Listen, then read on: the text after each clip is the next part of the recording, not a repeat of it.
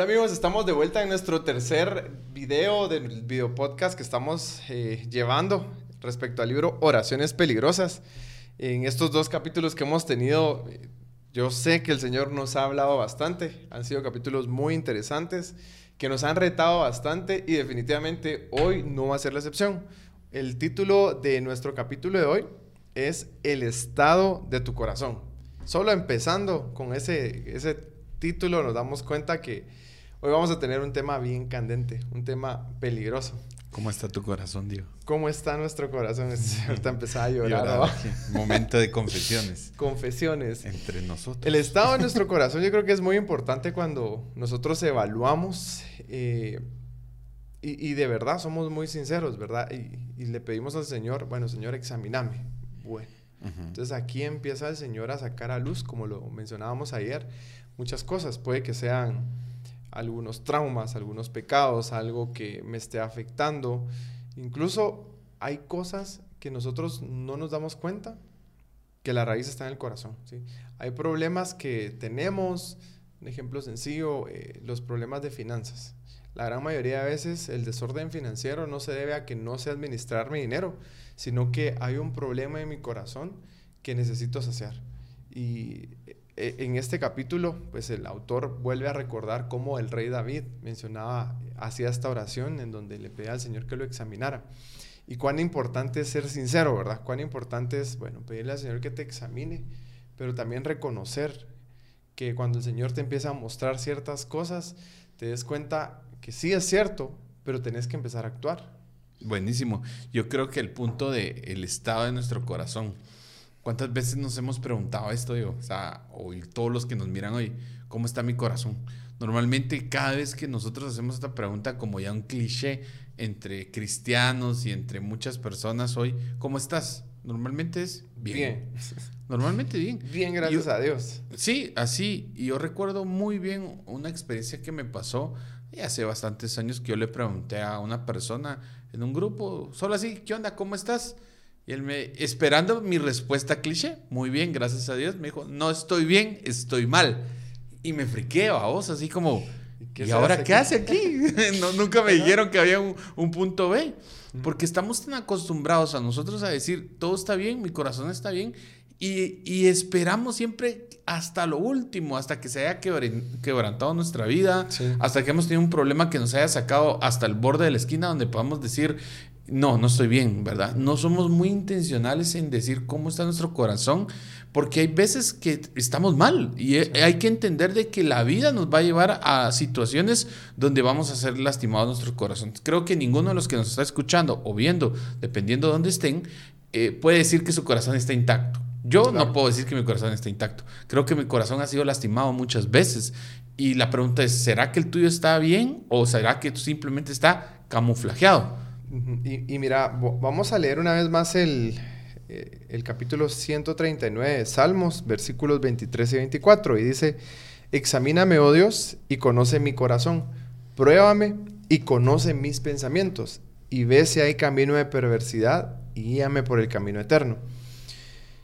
Mira, tenemos que dejar claro esto, y, creo que ya lo mencionamos, y es que vivimos en un mundo caído, ¿sí?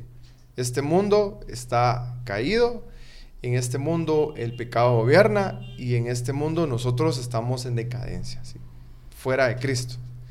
Cuando nosotros estamos en Cristo, eh, somos una nueva creación, pero venimos con toda la carga, venimos con el corazón lastimado, venimos con pecados, venimos con muchas cosas que necesitan ser restauradas. No es que ya vengamos eh, como, como deberíamos de estar, ¿verdad? Todavía no hemos llegado a la altura del varón perfecto. y gloria a Dios que estemos buscando esa santificación. Pero venimos con muchas cargas, con muchas dolencias. Incluso venimos con una idea falsa de, pero si yo estoy bien. O sea, muchos lo solemos decir, no, todo bien, yo estoy bien, no pasa nada, eh, yo soy bueno, ¿sí? no hay nada malo en mi corazón y no podemos estar más equivocados. Como bien lo mencionaste, todos fuimos lastimados. Mira, por cualquier cosa, o sea, te lastimaron por una relación que tuviste hace dos años o puede que te hayan lastimado eh, tus compañeritos en, preprimaria. Siempre, siempre hay algo que te haya lastimado el corazón. Y, uno de los puntos es que al final eh, estas heridas creemos y nos han vendido eh, que debemos de continuar con la herida, o sea, como si el tiempo cura una herida. Y sé que tal vez nos estamos como desviando un poco, pero sí es importante como destacar que ni el tiempo ni tratar de olvidar va a curar esa herida, sino al contrario, jamás. siempre la vamos a llevar. Entonces nuestro corazón siempre va a estar lastimado, porque si una herida no se trata, no va a poder ser curada. y entre más rápido, y entre más rápido podamos exponernos a la curación, no sé si está bien dicho eso, eh, vamos a ser más rápido sanados. Y es que esto es, iba a ser, te, interrumpí porque quería hacer el ejemplo de cuando te cortas, ¿sí? Mm. El tiempo no cura esto, o sea, el tiempo lo que hace es que lo infecta. Exacto. Si no pasas por un proceso donde te desinfectas, te limpias y todo por, por el proceso de sanación, te vas a infectar y va a ser peor. Igual son las heridas del corazón si no pasas por un proceso de sanación en donde hay que limpiar, en donde hay que desinfectar y hacer muchas cosas, lo único que estás haciendo es infectarte y creando raíz de amargura, entre otras cosas. Y sí es importante el hablar de, cómo está nuestro corazón, del hablar de, bueno, ¿qué hay en tu corazón? La palabra dice que por sobre toda cosa guardada, por sobre toda, ni siquiera dice la mente, sino guarda tu corazón, porque de tu corazón mana la vida. Y es importante que nosotros tengamos presentes cómo es el estado actual de nuestro corazón. Si en nuestro corazón hay mucho enojo, si en nuestro corazón hay mucha amargura, si en nuestro corazón hay mucho orgullo, cualquier cosa, incluso si en tu corazón está el hacerte de menos, eso también está mal. A veces confundimos eh, humildad con una baja estima, ¿sabes? Y eso debemos de tener mucho cuidado, de no irnos a ningún extremo, no creerme que yo todas me las puedo que yo soy don superhombre y tampoco creerme que yo soy la peor escoria del mundo, porque cuando yo estoy en Cristo, ahora mi identidad está en Él. Y una de las cosas más importantes de este punto es comprender de que al final vamos a ser lastimados. Siempre vamos a ser lastimados. La pregunta es cómo voy a, a enfrentar esta ofensa, cómo voy a enfrentar esta situación. Y por eso el capítulo es es el estado de tu corazón. Y antes cuando nosotros leemos y, lo que Diego leyó y leíste ahorita de este versículo, hay que encontrar el contexto, cómo lo escribió David. Y vamos a que David estaba siendo perseguido por Saúl y quería ser, lo querían matar. O sea, el rey de ese tiempo no era David, sino era Saúl, estaba buscando para matarlo, porque Saúl tenía envidia sobre David. Entonces, en ese momento, ¿qué le dice David? Él bien podría haber dicho, no, si Dios me prometió el reino, si Dios hizo esto, si hizo... No, él hizo, hizo esta oración. Examíname si hay algo mal en mí. También quiero saber qué pasó, qué situación está atravesando. Solo ponete a imaginar un punto donde David le hace Dios una promesa y le dice, tú vas a ser el rey a sus 16 años. ¿Cuánto pasó? Según los estudiosos dicen que pasó de 20 a 30 años para que llegara a ese punto. Entonces, imagínate en medio de esa situación, sabiendo que había matado a, Goliat, sabiendo que había promesa, que el, el, profeta lo fue a ungir, en medio de esas circunstancias, de todo eso, están queriendo matarlo. ¿Cuál es la pregunta de David? Ah, no, entonces Dios me mintió. Entonces podría haber algo, un, dolor en su corazón. Entonces dice, examíname. Y eso es a lo que voy. Tenés el valor para decirle hoy a Dios, Señor, examíname. Como lo decía Estuardo en el domingo en la prédica, tomar el valor y la autoridad para que nosotros podamos decir, Señor, examíname, porque de verdad, ¿qué hay en mí que pueda estar lastimando o mis palabras incluso puedan reflejar lo que hay dentro de mi corazón? Y mira, con todo el contexto que, estás mencionando, te recordarás que eh, David, a pesar de que había sido perseguido, que Saúl lo quería matar, él, él no se atrevió a mencionar ni a, en primer lugar, a poner juicio delante de él y tuvo la oportunidad de matarlo, ¿sabes? Te recordarás que David tuvo la oportunidad de matar al rey Saúl y su pensamiento fue, ¿cómo voy a hacer yo tal cosa delante del ungido de Dios? Que todo lo que Saúl hizo después, le quitó el reino y, luego todo lo que muchos sabemos, eh, le pudo haber dado la excusa perfecta a David, pero él no lo quiso hacer porque él sabía que valía más el estado de su corazón. ¿Qué pasa si David hubiera hecho justicia en sus manos? Mira, qué pila soy, ¿verdad? Porque yo vine y quité a alguien que estaba deshonrando y un montón de cosas más, pero él prefirió cuidar su corazón, cuidar todo lo que tenía de parte de Dios antes que hacer justicia en sus manos. David le servía. ¿Qué, qué hacía David? David tocaba el arpa. ¿Y qué le pasaba a Saúl? Que de repente se le metía el apellido y lo que sea e intentaba matarlo. Y la palabra nos menciona que David esquivaba las lanzas, se iba y luego se tranquilizaba a Saúl. Y estaban en ese vaivén, te imaginas en el vaivén de te quiero matar, me tocas el arpa para que me relaje, pero te quiero matar.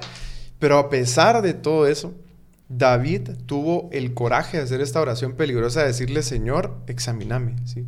todo lo que está pasando, yo te pido que me examines, examines mi corazón y no quiero ser una persona que ande conforme a lo que yo quiera, sino conforme a tu voluntad, Señor. Si hay algo, conoce mis pensamientos, y si hay camino de perversidad, imagínate, ¿cuál es el camino de perversidad? Él pudo haber tomado con su propia mano la justicia.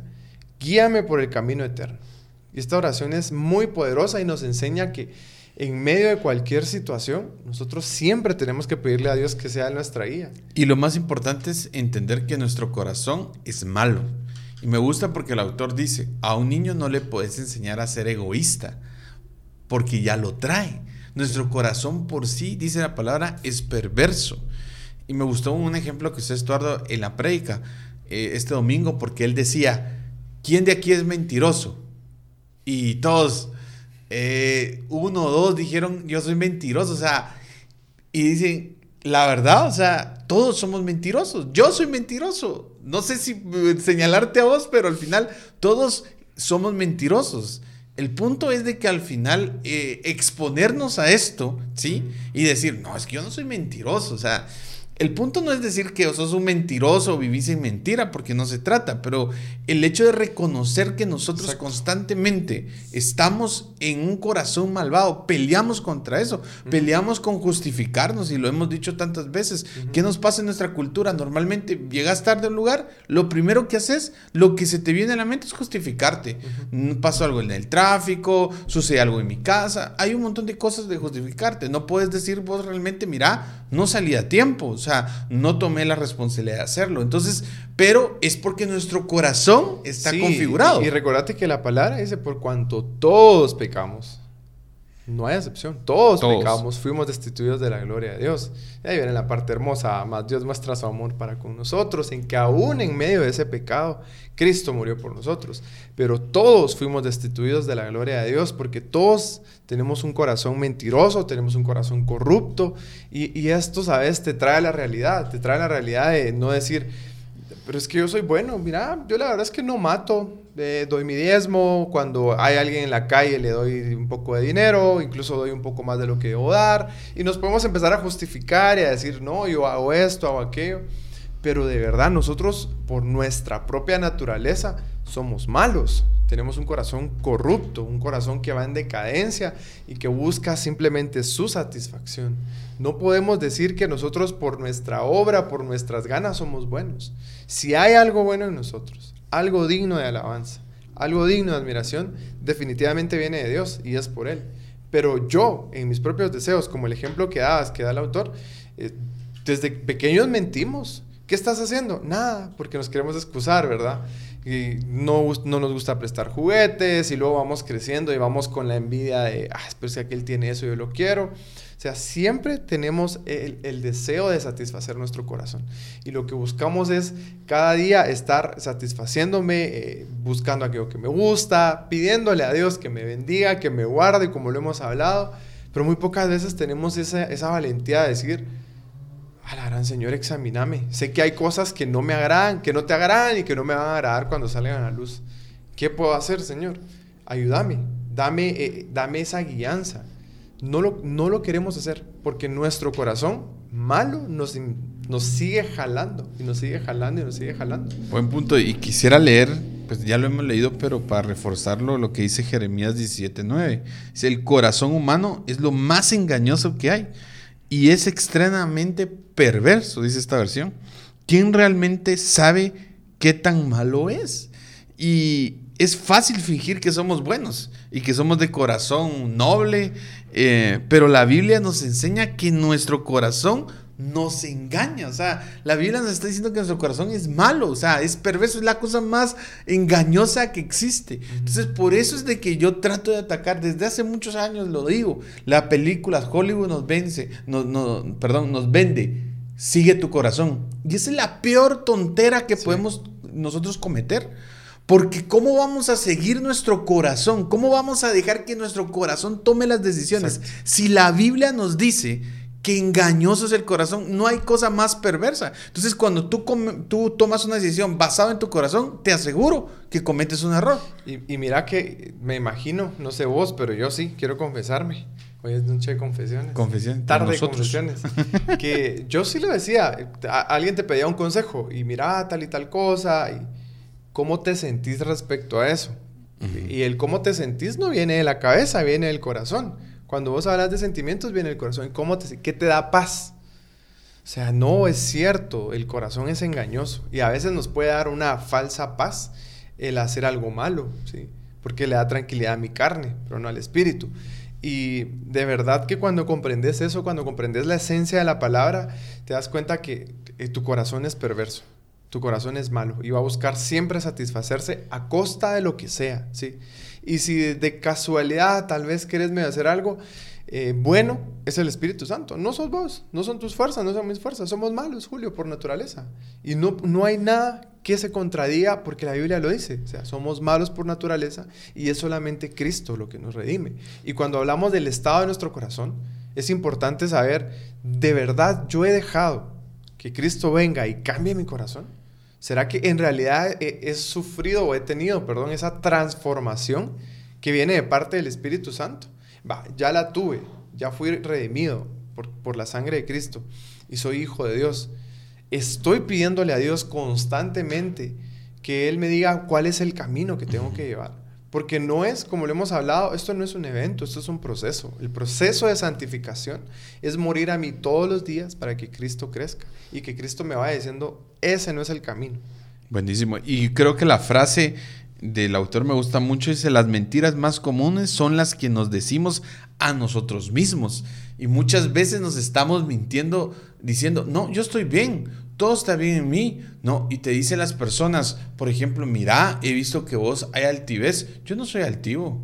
Yo soy humilde y te estás mintiendo constantemente porque no puedes expresar que tu corazón hay un problema. Tienes un problema de que la gente te haga a un lado. Es un problema que la gente te diga un comentario. Y ahí es donde nosotros tenemos que ver cuál es el estado de nuestro corazón. Y te quiero dar un ejemplo. Hace unos años, recuerdo muy bien, había un jueguito de moda que, eh, que hacías peleas, que fue muy popular. Yo estaba en ese juego y había muchos de, nosotros metidos en ese juego. Yo recuerdo muy bien que en ese chat estaban hablando diciendo, vamos a hacer un grupo, ¿sí? Pero no vamos a meter a Julio y no me metieron. Yo creí, de verdad, no me metieron. Desventurados.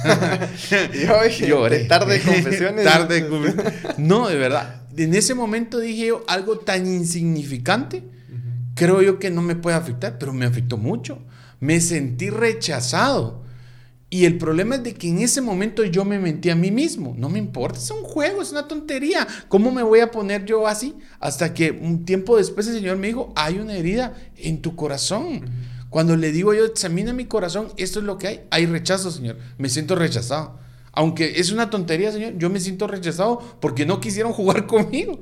Entonces, ese es el punto, que vos tenés que ser sincero, que cuando, por ejemplo, no sales en una foto, por X o razón. No es que no salí, que la gente no me quiere, no me ama. No, hay una herida en tu corazón. Hay algo que realmente te está diciendo a que vos te comportes de esta forma, a que digas eso o a que penses lo que estás pensando. Mira, y, este ejemplo que haces, me encanta lo práctico que es, pero lo profundo que puede llegar a ser. Porque algo tan sencillo como no te invitaron a un juego o salieron tus cuates y no te invitaron. Eh, no, no te ponen a servir en donde quisieras en la iglesia, solo te ponen en otra área. eso habla mucho del estado de tu corazón. Porque hay quienes lo que quieren es fama y verse. Y hay otros que no quieren servir. Pero cuando, suponete, ya no te pusieron a servir después de dos meses, porque lo que queremos es que todos recibamos, decís, porque ya no me pusieron a servir, de plano no serví bien, y empezás a pensar muchas cosas, hay algo en tu corazón, ¿sí?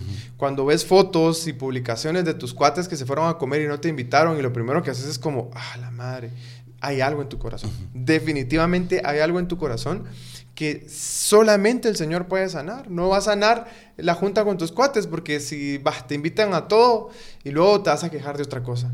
Y va, entonces ahora cumplís esto y luego te vas a quejar de otra cosa. Y así es, cada vez vas queriendo más, queriendo abarcar más. Y, creo que en la quejabanza podemos encontrar, la quejabanza es quejarse. Dícese de la quejaduría. no, eh, podemos encontrar dónde está el estado de nuestro corazón.